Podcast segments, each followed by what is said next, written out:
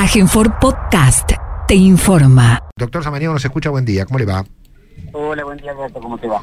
Muy bien, bueno, eh, nos gustaría un comentario. Eh, estábamos leyendo las declaraciones del ministro de Economía, Jorge Ibáñez, eh, pero bueno, ¿qué representa esto en este marco de, en este escenario, ¿no? De, desastre económico que han dejado a la Argentina, esta gente, ¿no? bueno, la altísima inflación, fundamentalmente esa inflación ha impactado muy fuerte en los alimentos, generando, por supuesto, serios inconvenientes en lo más importante que tiene la persona y la familia, que es la alimentación. Entonces, el gobernador ha tomado esta decisión de aumentar el 50% de las asignaciones familiares, de aumentar el 40% los comedores escolares, al presupuesto para los comedores escolares. Ha lanzado ya hace un tiempo, sabiendo que esto se iba a grabar, el plan Nutrir ha, dado la copa de leche para los estudiantes secundarios, o sea, son diferentes medidas que tiende a asegurar una de las prioridades que ha señalado el gobernador en este tiempo, salarios, o sea, mantener los salarios de los empleados públicos y con ello la dinamización de nuestra economía, la salud tan golpeada en este momento con el aumento de los precios exorbitantes de los medicamentos, por ejemplo, y la alimentación. Bueno, esta medida también va en ese sentido para asegurar la alimentación fundamentalmente de los más pequeños, de los niños. Eh, yo le escuché al gobernador el sábado en el operativo y realmente uno ve a un gobernador eh, entero que en ningún momento este, eh, cedió, ¿no? digo, del verbo ceder ante un gobierno que venía aplastando a las provincias. Yo, creo que fue el primer gobernador que le hizo frente a este, a este gobierno nacional en cuanto a los ajustes, ¿no? Sí, no solamente ha hecho un gobierno, el gobernador ha tildado con total certeza eh, y exactitud como el gobierno más unitario de la historia de nuestro de nuestro país. Y no solamente eso sino que ha desmejorado de manera muy pronunciada la economía nacional la economía de los bolsillos aumentando los medicamentos los alimentos los servicios públicos con el daño que ha generado en el poder adquisitivo de los salarios, ha generado una hipertrofia de los grandes grupos económicos, de algunos grandes grupos económicos, y ha generado un, problema serio, aumento de la pobreza, aumento de la indigencia, aumento de la, de la desocupación, aumento de la desigualdad que existe entre los más ricos y los más pobres en la Argentina. Realmente ha sido un gobierno que ha generado una tragedia económico-social en nuestro país.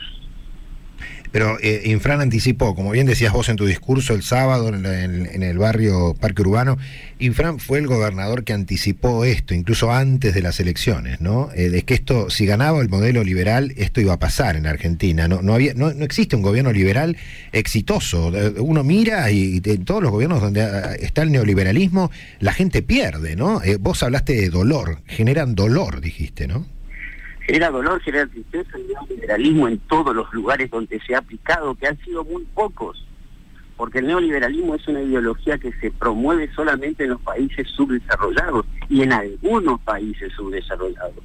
Si uno ve qué hace Francia, qué hacen los países más adelantados del mundo, qué hace inclusive Estados Unidos, no es una aplicación irrestricta de todo el neoliberalismo, de todas las reglas que se nos impone a nosotros. Claro. El presidente Macri tomó ese discurso y lo hizo acción y las consecuencias están a la vista. Claro, el caso de... como decía, no, no, no, ahora todo el mundo tiene el mismo diagnóstico, que eso generó inconvenientes serios en la economía nacional.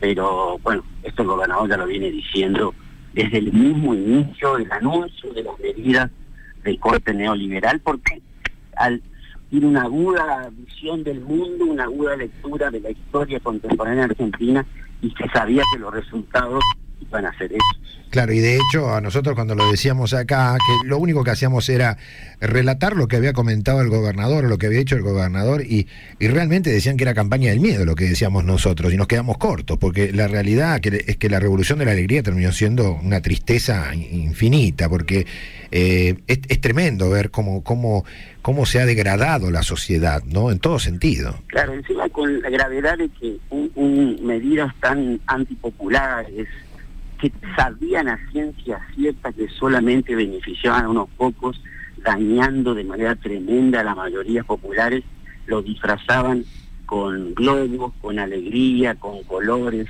Realmente eso le da una carga de cinismo sí, tal cual. realmente importante que también es importante, porque no solamente lo material ha sido dañado en la Argentina, sino también lo simbólico. La presentación de la alegría como una alegría eh, solamente pasajera y, un, y pensar en forma permanente en el futuro, pero un futuro que no se puede tocar no solamente ha fracasado desde el punto de vista, lo decía el gobernador, desde el punto de vista económico y social, financiero, sino político, ético. Se ha burlado de la confianza popular. Y eso es un contrato, ese es un... Bueno, eso explica también los altísimos porcentajes de imagen negativa que tiene el presidente, porque ha sido a los que lo acompañaron, los que lo han votado, han sido defraudados, han sido totalmente engañados. Claro, los primeros, los primeros en enojarse deberían ser los que lo votaron. Yo coincido. Eh, digo, eh, a ellos les dijeron la revolución de la alegría y se la, se la creyeron, ¿no? Eh, son los primeros engañados del, del, del modelo. Todos están enojados, por supuesto, claro que sí.